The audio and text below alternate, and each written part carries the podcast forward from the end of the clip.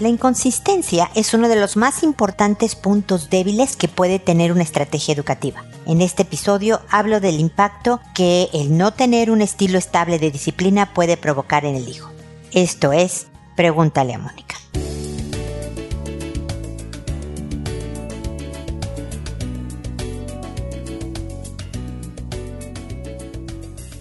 Bienvenidos amigos una vez más a Pregúntale a Mónica. Soy Mónica Bulnes de Lara, como siempre feliz de encontrarme en este espacio que está más feliz que de costumbre, déjenme decirles, porque en Chile, donde vivo desde hace más de 14 años, ya empezó la primavera mi estación favorita. De hecho, voy a hacer un videíto por ahí en Instagram al respecto porque verdaderamente me hace sonreír. Tengo un árbol que se le caen todas las hojas, pero lo que a mí me extraña, eso es muy común cuando hay países con cuatro estaciones. Yo vivía en México, en una ciudad donde solo hay dos, la temporada de lluvias y la temporada de no lluvias, si usas la misma ropa todo el año, acá en Chile no. Seis meses usas ropa de invierno, de frito, y seis meses usas la de más calorcito, ¿no? Pero este árbol al que se le caen todas las hojas, lo teníamos en mi casa de niña en México y nunca se le cayeron. Se ponían amarillosas algunas, ni siquiera todas en otoño-invierno, pero conservaba todas las hojas. Entonces siempre me extraña ver los pelones y que ahora, lo estoy viendo desde mi ventana, están todos los retoñitos con las hojitas nuevas y demás. No, feliz de que sea primavera, feliz de estar con ustedes en este espacio que habla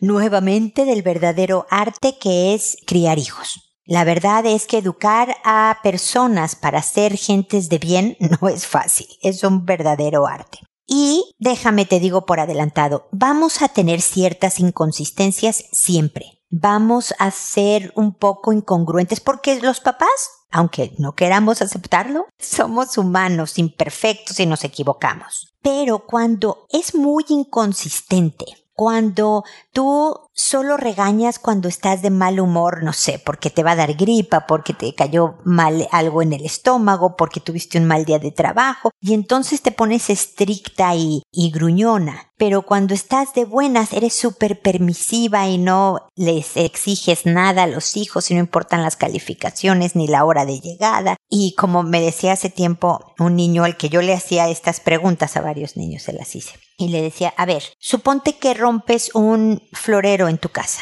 ¿no? ¿Qué pasa? Y había niños que claramente me decían, sí, fíjate que si lo rompo, pues lo tengo que pagar con mi mesada, ¿no? A dos centavos por mes aunque me tarde siete años en pagarlo, o lo tengo que pegar, o si ya no tiene remedio, tengo que ayudar, dependiendo de la edad del niño, a limpiar el desastre. Eh, me llaman la atención de tener cuidado, ¿no? Y si fue porque estaba jugando fútbol cuando me habían dicho que no jugara fútbol, pues hay una consecuencia una clara medida disciplinaria, ¿no? Y hay otros que me decían, otro niño que me decía, a ver, rompiste el florero, porque estabas jugando fútbol adentro de la casa, por ejemplo. ¿Qué pasa? ¿Qué hacen tus papás? ¿Cómo manejan esta situación? Y el niño me decía, bueno, depende. Si está mi abuela, no me pasa nada. Si está mi abuela, ella va a abogar por mí. No me lo decían con estas palabras porque eran niños más chicos, ¿no? Pero ella va a hablar por mí y no me van a castigar.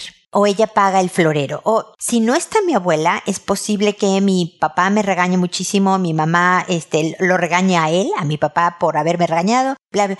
Y tú podías notar inmediatamente que no era una estrategia disciplinaria constante, permanente. Y eso causa mucha confusión en los niños porque no desarrollan ciertas habilidades de autocontrol. Yo les he repetido en innumerables ocasiones que la regla moral de lo correcto y lo incorrecto en un niño pequeño lo hacen los adultos a su alrededor, es externa. ¿No? Yo tengo que hacer la tarea porque si no me regaña la profesora o mis papás o me pongo en un cero. No le pego a mi hermanito porque me va como en feria con mis papás, ¿no? Es decir, no porque no lo hago porque es malo que yo sea esta persona, sino porque me van a descubrir viene de fuera y se tarda toda la primera infancia, segunda infancia, principios de la adolescencia en que la regla moral sea interna. El autocontrol, el que yo hago las cosas porque no me conviene a mí, para mi persona, hacer esto que es incorrecto, ¿no? Entonces se necesita constancia para que eso sea claro. Se veía en estudios, por ejemplo, perdonen la comparación, pero de ratitas de laboratorio, que yo hacía hace muchas décadas atrás, en donde les daba reforzamiento, es decir, una croquetita. No importa lo que hiciera la, o sea, lo que se trataba era que la rata de laboratorio oprimiera una palanca para sacar una croqueta. Pero parte del ejercicio para ver qué pasaba era darle, tú se supone que le vas dando por acercamiento, ¿no? Se acercó al pasillo donde tiene que, le das una. Y entonces aprende rápidamente que ir a ese pasillo es algo bueno. Y luego ya no le das nada y tiene que llegar al fondo del pasillo. Todavía no toca la palanca que está al fondo del pasillo. Entonces la rata empieza desesperadamente a buscar ese reforzamiento. Y si le damos a veces sí y a veces no por la misma conducta se confunde y empieza a hacer malas conductas y buenas conductas de izquierda a derecha sin entender qué está pasando. Yo sé que los niños no son ratitas de, laboratorio, pero nosotros como humanos muchas veces reaccionamos a eso. Si hay veces que mi hora de dormir es a las 8 de la noche y a veces es a las 3 de la mañana, va a tener efectos conductuales y normalmente no positivos. Los niños actúan la falta de estabilidad porque no se sienten completamente seguros, contenidos y pueden volverse caprichosos, groseros, pegalones, respondones, etcétera, porque no saben, ay, ¿por qué me castigas ahora si lo hice exactamente lo mismo que ayer y no me dijiste nada? ¿No? El niño ya con más edad te puede responder. Entonces, este es un llamado a la mayor consistencia posible. Te repito, eres humana, y es muy probable que no te salga igualita todas las veces, pero sí que tengas un muy alto porcentaje de constancia, de permanencia, te dará frutos muy positivos en la conducta del hijo. Y de verdad estarán ambos, padres e hijo, en el camino de formar a una persona de bien, a una persona que será un hombre con H mayúscula, una mujer con M mayúscula, un individuo que es capaz de construirse un buen destino. Bueno, esto es mi comentario inicial y como saben ahora me voy a las consultas que ustedes me hacen llegar. Que como saben lo hago por orden de llegada, que a todo mundo le cambio el nombre para conservar su anonimato, que además es internacional, entonces nadie sabe si la persona que me escribe es de España, de Estados Unidos, la parte latina donde se habla español, me han escrito de Finlandia, de Kuwait.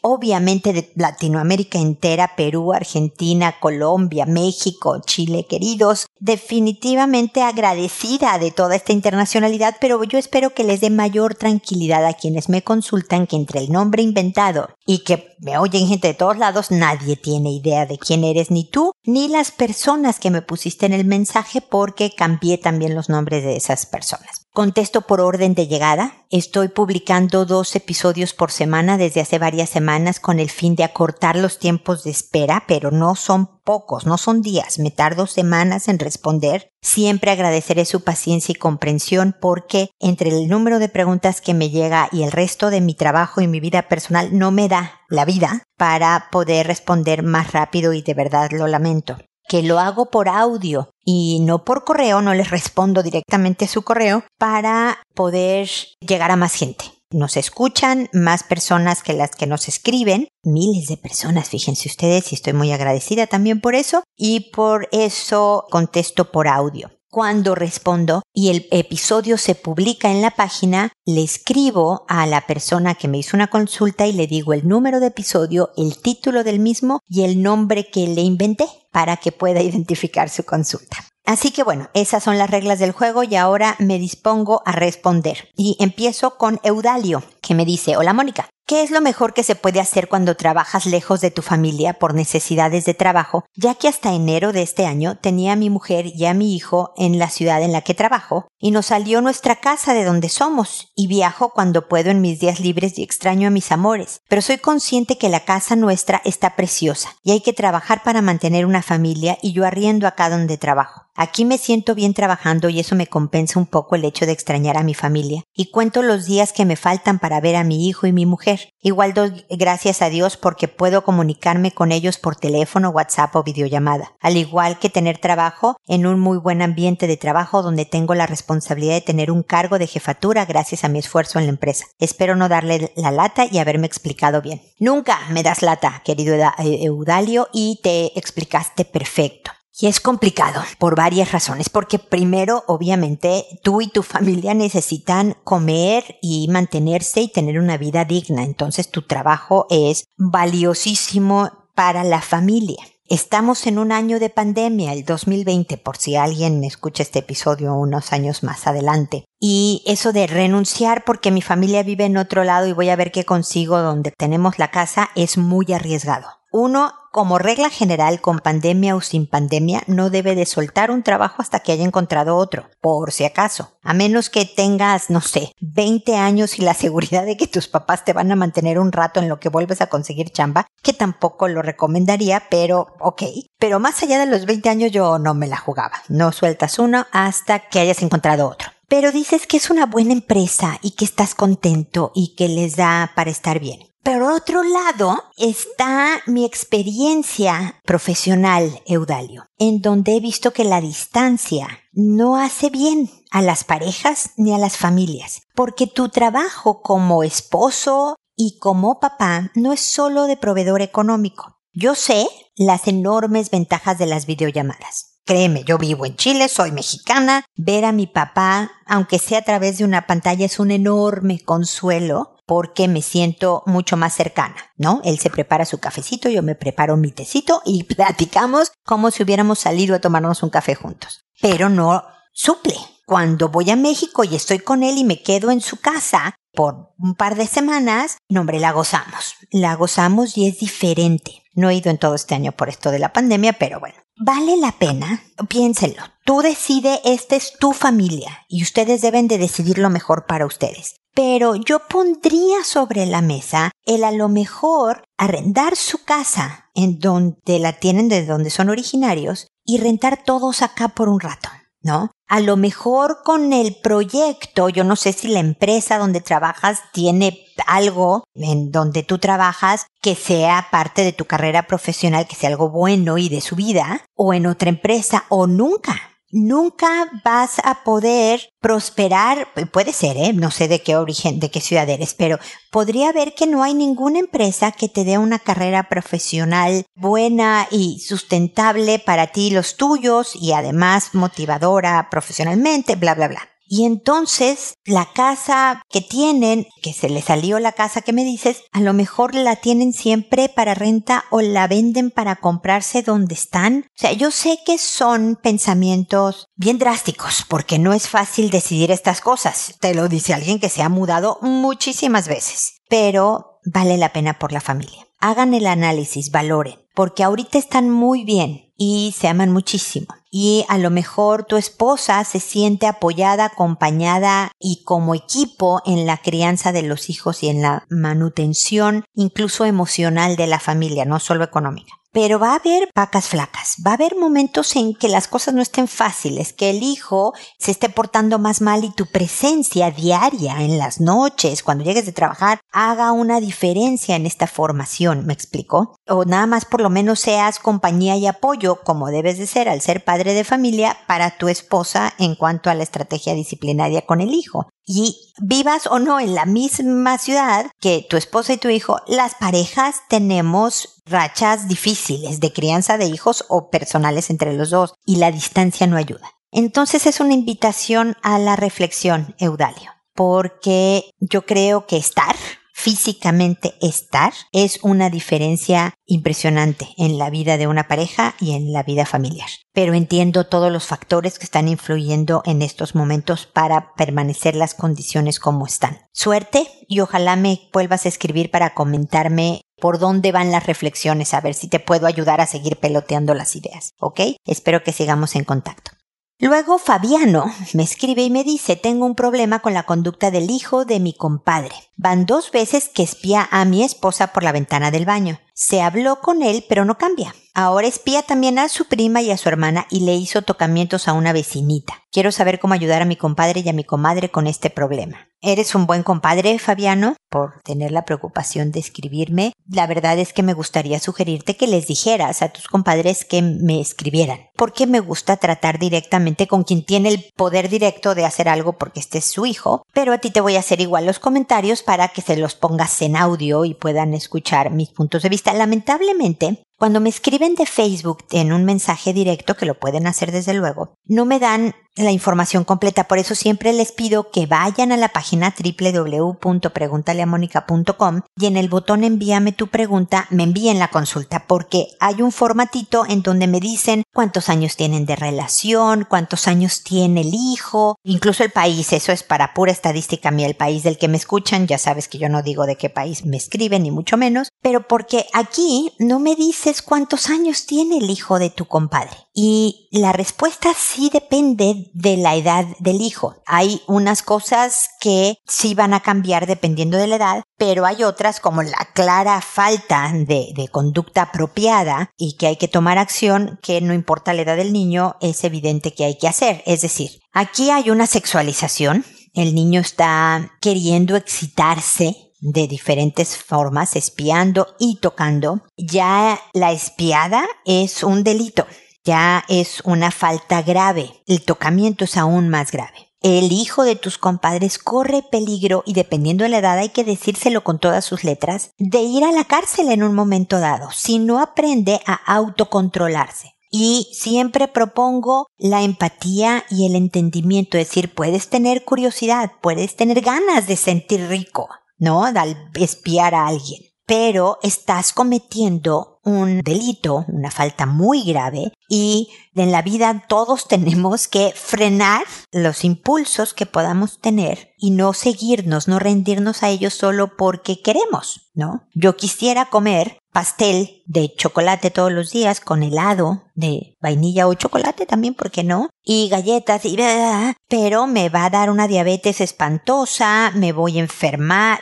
¿me explico? No porque quiera, e incluso porque pueda, debo de hacerlo. Entonces hay que tomar acción, hay que ver dónde se está sexualizando este niño, qué contenido se está viendo. A lo mejor tiene celular en una edad en que no debería de tenerla, no tiene una configuración en donde se bloqueen las páginas inapropiadas, si es un menor de edad, y si es un mayor de edad en dos o un adolescente más grande en la última etapa de la adolescencia, en donde a lo mejor ya no vas a configurar estas cosas, pero en donde estuvo la formación de autocontrol, responsabilidad, pensamiento crítico, todas estas cosas que hacen falta para que pueda tomar mejores decisiones. Así que este es un llamado a la acción de los papás de este niño y de una investigación mayor para ver qué está pasando en el contexto general. Estas conductas de este niño son un llamado de alerta, una petición de ayuda y si es necesario ir con un especialista, un psicólogo, a ver qué está pasando. Pero no solo al niño hay que mandarlo al psicólogo, ¿eh? estoy hablando de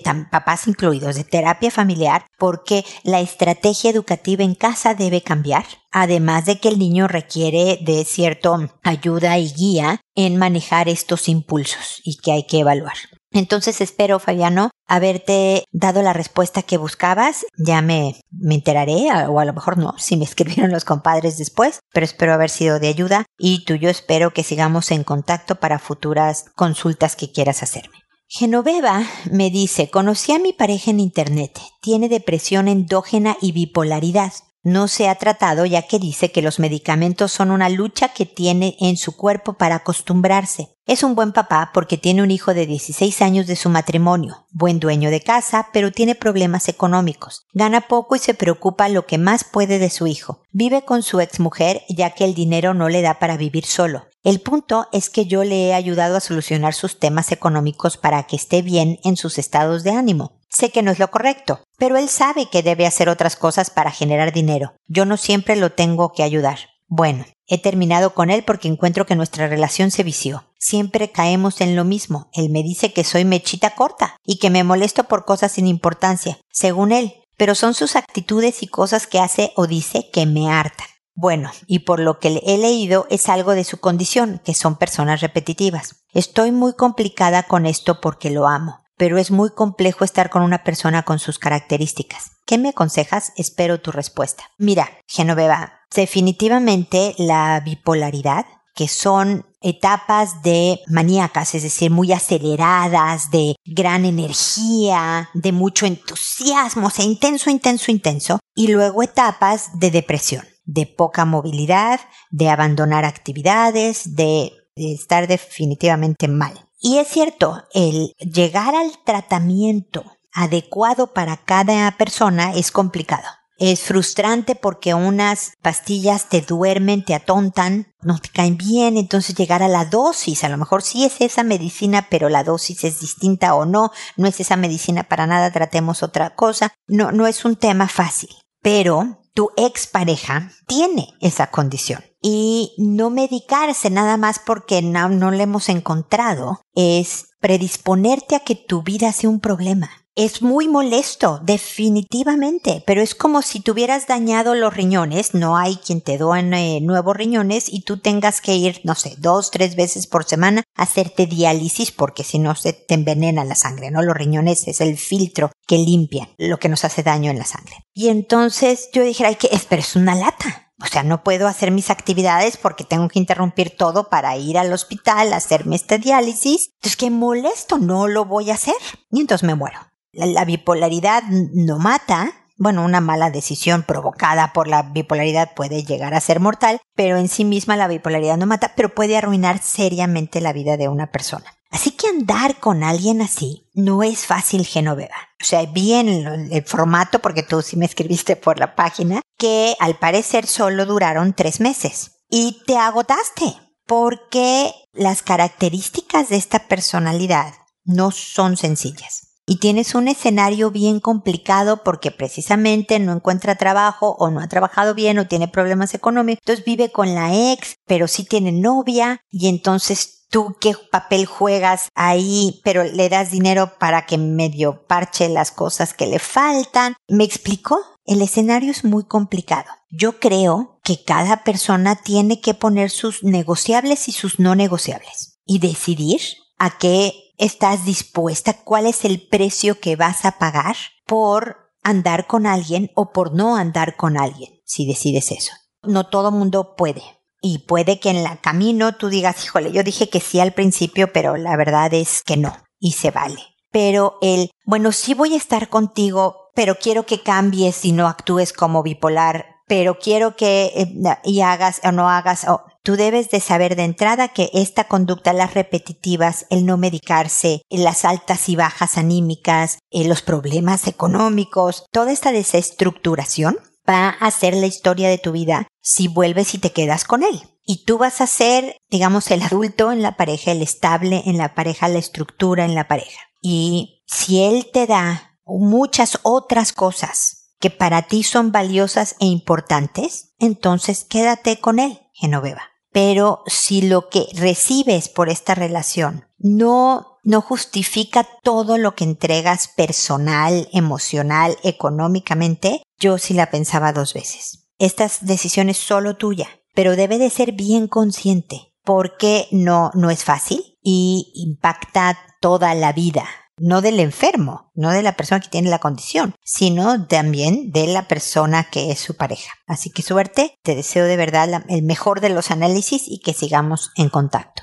Hipólita me dice ahora, mi niña de nueve me acaba de contar que su hermano, y no me dicen cuántos años tiene el hermano, en más de una oportunidad al momento que están solos jugando, la abraza y le dice hermanita, te quiero mucho, y le pone la mano en su vagina y la toca. Mi niña está asustada y nerviosa y ya no quiere estar con su hermano a solas. Ayúdenme, por favor, necesito un consejo para saber cómo actuar frente a esto. Muchas gracias. Nuevamente, mi querida Hipólita, me hubiera servido muchísimo saber la edad del hermano, pero, como decía antes, esto no quiere decir que es evidente lo inapropiado de la situación. Lo primero es proteger a tu hija y no debe de quedarse jamás sola con el hermano. Jamás. O sea, realmente está en peligro de seguir siendo abusada porque cualquiera que te abrace y te meta mano está siendo violentada. Me explico, aunque no haya una penetración tal cual, está siendo abusada sexualmente y es una sensación de desprotección eh, de miedo, como ella dice, de desagrado, todo mal. Entonces, lo primero es proteger a la hermana. Lo segundo es ponerse los cuatro, es decir, los papás,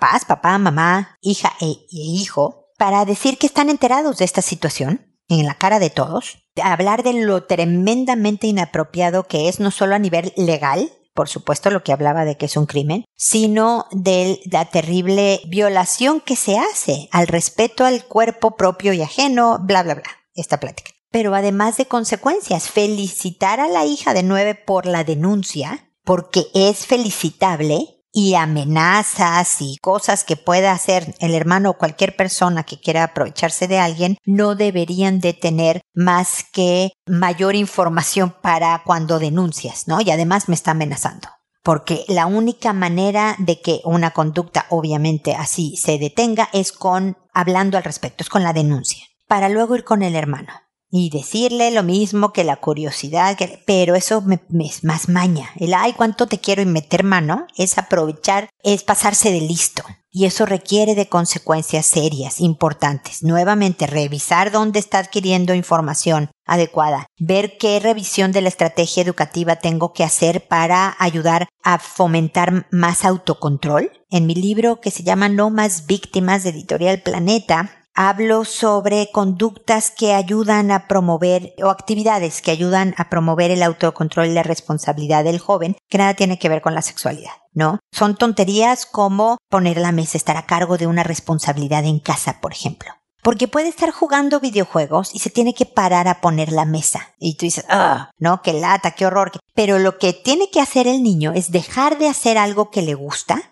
autocontrolarse de no, no voy a poner la mesa, solo quiero jugar, sino decir, no, sí tengo que poner la mesa. Entonces, ¿te, fijas cómo esa tontería de poner la mesa enseña cosas que van a tener también un impacto en el desarrollo de la sexualidad de este joven. Entonces, hay otro grupo de actividades que se puede hacer para promover el autocontrol y la responsabilidad, el pensamiento crítico, todo lo que ya he hablado, ¿no? De las terribles consecuencias como no va a tener privilegios, obviamente no hay videojuegos o salidas con amigos o sí alguna indirecta Obviamente ya no va a tener oportunidad de, de tocatear a la hermana porque no van a estar solos nunca, etcétera, etcétera. Pero con cualquier otra persona o cualquier conducta que se asemeje a algo inapropiado va a tener una severa consecuencia en cuanto a quitar privilegios y nuevamente si es necesario que la familia, sobre todo padres y hermano, vayan a, a una asesoría terapéutica con una especialista para ver si hay temas subyacentes a estas conductas. Me suena más a un joven pasándose de listo con su hermana y que por lo tanto la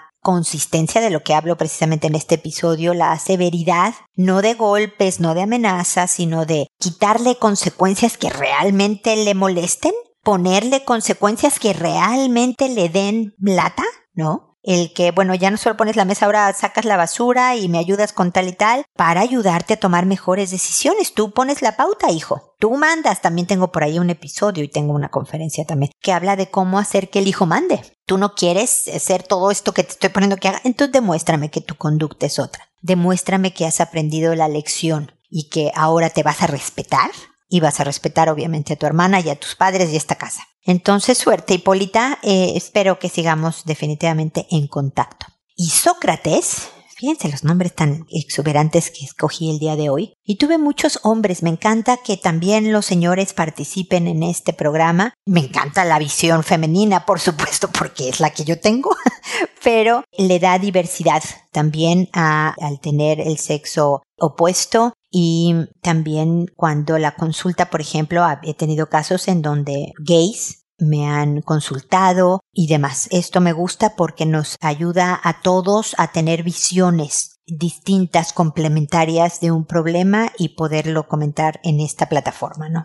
Así que bueno. Y Sócrates me dice, hola Mónica, mi inquietud es laboral. Tengo 27 años. Siento una especie de incapacidad para emprender un trabajo con eficacia y habilidad. A ello en parte se lo atribuyo a que mi madre me sobreprotegió y ahora tengo una honda sensación de no poder en mis actuales años adultos. ¿Cómo supero este miedo a no ser capaz, apto? Afecta otras áreas de mi vida, por supuesto, afectiva, económica, social, por el monte de vago o perezoso. Además, aspiro a trabajos de barrendero y cosas así. Y siento que tengo más capacidad, pero esta especie de incapacidad me supera. Gracias, Mónica. Pues mira, Isócrates, muchas gracias por tu consulta porque creo que le pasa a mucha gente que se compra una etiqueta, una imagen de sí mismos. ¿No? Tal vez, tienes razón, pudo haber sido, no tenemos la certeza, por supuesto, la sobreprotección materna que ella por puro amor hacía por ti cosas, dando el mensaje, lo he hablado en muchas ocasiones en este, en este programa, de tú no puedes hijo, yo me hago cargo. Y entonces tú te compraste el no puedo, o también porque los hijos cuando son más chicos se acomodan en el no, no puedo, hazlo tú mamá, es más cómodo, no que alguien más lo haga por mí, uff. Pero llega un momento, a los 27 años es perfecto momento de que te tienes que hacer cargo. Ya no es culpa de tu mamá, ahora eres tú el que debe de hacer cosas. Me dice, ¿cómo empiezas? Porque no es de superar el miedo de déjame te doy este aconsejo y Sócrates y mañana eres hombre nuevo y ya no tienes inseguridades ni miedos ni... Eso no existe. La cosa es gradual y es trabajarla y es no dejarte acomodar en el, ay, pero me, soy medio incapaz, entonces, ¿sabes qué? Barrendero, voy a ser barrendero y demás, ¿no? Es decir, no, fíjate que no, este no soy yo. Entonces, a ver, ¿qué trabajo sí puedo empezar a hacer? Pero, déjame empiezo por varias cosas. Lo primero es decirte que tu capacidad se nota en la claridad que tienes de tu situación, del análisis que has hecho de ti y, y, la forma en que lo expresas claramente, puntualmente, con una habilidad eh, verbal que créeme no encuentro en muchas de las consultas que me llegan. Así que no te creas tan incapaz como dices, porque tienes muchas capacidades. Luego, todo mundo tiene miedos e inseguridades. Todos, tú, yo, el vecino, el presidente, el papa, no, un Brad Pitt este, no importa el éxito o la carita o el que los veamos, todos tenemos miedos e inseguridades. La cosa, y aquí van mis dos consejos, y Sócrates, para empezar, espero que sigamos en contacto. Lo primero es actuar como si si has oído mis episodios, que mira que hay 1098 junto con este, hay mucha información ahí, repartida en las respuestas a mis consultas y los temas del programa y bla, bla, bla, es actuar como si no te sintieras inseguro. ¿no? Por ejemplo, una persona me pidió consejo para una entrevista de trabajo y entonces le dije, ah, ok, actúa como si fuera segura a la hora de dar la entrevista. Como si fueras otra persona, actúa como una actriz. No voy a portarme como si yo fuera Angelina Jolie y voy a portarme como una persona. Le fue de maravilla. Pero eso quiere decir que en ella estaban estas herramientas y yo creo que en ti las están. Entonces en algunas ocasiones vas a actuar como si. No vas a escuchar a tus miedos, no vas a escuchar estas voces que te digan, híjole, pero es que a lo mejor no puedes, sino que a lo mejor las voces hablando, tú lo vas a hacer de todas maneras, Isócrates. Puede ir mal. La verdad es que, no, en la entrevista de trabajo, ¿sabes que no salió? Ni hablar otra vez. Otra vez y otra vez. Eso es entrenamiento, Isócrates. La primera vez te vas a poner nervioso, a la 42 ya no tanto. Y créeme, cuando yo llegué aquí a Chile tuve que tocar muchas puertas y recibir muchos noes. No gracias. Antes de que alguien dijera, bueno, a ver, pásale, danos esta conferencia, a ver qué tal. Y ah, empecé a trabajar afortunadamente porque alguien me dio un voto de confianza. Esa es la primera tarea. La segunda tarea, o sea, la primera es actuar como sí. Y la segunda es que busques una fundación de jóvenes, sobre todo, no sé de qué país seas, en donde se haga una labor social, obviamente. Por ejemplo, aquí hay en Chile, que se llama Techo Chile, jóvenes que se van a diferentes zonas del país y construyen casas. Se les llama medias aguas, son chiquitas de madera, pero muy lindas les quedan y demás. Y vas aprendiendo aptitudes sociales, contacto, capacidades de manejo. Esto te va a traer consecuencias de personalidad bien importante. Puede ser esa, puede ser irte a leerle a viejitos, puede hacer lo que tú quieras, pero me gustaría más que fuera algo relacionado con construir entre jóvenes. No sé, averigua en tu país si me cuentas me escribes nuevamente para decirme cómo te fue con eso y también para decirme qué opinas de esta actuación de Hollywood de como si fueras distinto, ignorando este fantasma que te dice no puedes, Isócrates, no, esto no eres capaz, ignorándolo y haciéndolo de todas maneras, ensáyalo en diferentes escenarios. Hijo, me da vergüenza preguntar el precio de esto. Ah, ok, no voy a oír esta voz que me dice tengo vergüenza y voy a ir y pregunto actuando como si yo fuera la persona más segura del universo. Practícalo un rato y me cuentas cómo te va, ¿ok? Para que podamos ir avanzando en este tema gradual de ir superando miedos y el concepto de ti mismo que te compraste de que no eres capaz, ¿ok? Así que espero que sigamos en contacto y espero también amigos que nos volvamos a encontrar en un episodio más de Pregúntale a Mónica. Y recuerda, siempre decide ser amable. Hasta pronto.